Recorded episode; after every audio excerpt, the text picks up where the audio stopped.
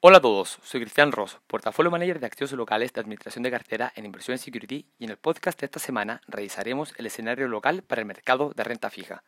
Durante el transcurso del año 2024, el desempeño de la renta fija local ha mostrado una tendencia dispar. Por un lado, la curva soberana en peso ha mantenido en promedio un resultado neutral, mientras que la curva soberana en UF ha experimentado un desempeño positivo a lo largo de la curva, en donde las tasas han disminuido con respecto al cierre del 2023.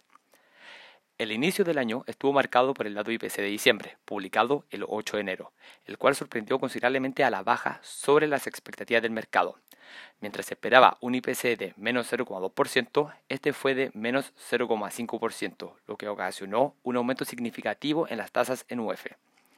Luego de esta sobrereacción y dado el nivel atractivo de las compensaciones inflacionarias, que alcanzó un 2% en bonos de duración 2 años, se inició un descenso en las tasas reales. Las tasas continuaron su tendencia a la baja, influenciada inicialmente por las tasas americanas y posteriormente por las expectativas a la baja del mercado respecto a la tasa de política monetaria, la TPM. A cierre del mes de enero, el Banco Central redujo esta última en 100 puntos bases, situándola en 7.25%. Este ajuste estuvo en línea con la encuesta de expectativas económicas y lo esperado por el mercado. Durante el comienzo de febrero se conoció el dato IPC de enero tanto para Chile como para Estados Unidos. En el caso chileno, el dato fue del 0,7%, superando las expectativas del mercado que esperaban un 0,4%. Por otro lado, el IPC de Estados Unidos fue de 0,3% frente al 0,2% esperado.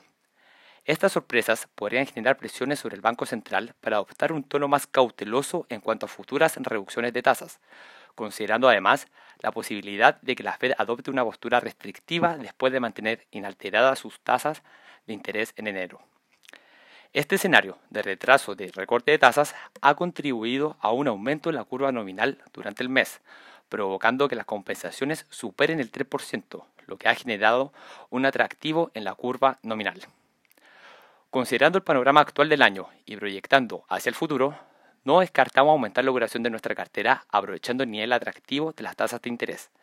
Además, dado los patrones observados en la compensación inflacionaria, nos parecen más atractivos los papeles nominales, siempre y cuando ésta se encuentre por encima del 3%, que es el nivel meta de inflación para el Banco Central. Finalmente, ante la disminución de la incertidumbre e indicadores más favorables a nivel país, no descartamos incorporar emisores que ofrezcan mayor rendimiento a nuestra cartera, con el objetivo de incrementar el retorno del portafolio. Recuerda que puedes seguirnos en nuestras redes sociales. Nos encuentras como Impresiones Security en LinkedIn, Instagram, X y Facebook. Te esperamos en una próxima sesión de nuestro podcast Economía Global.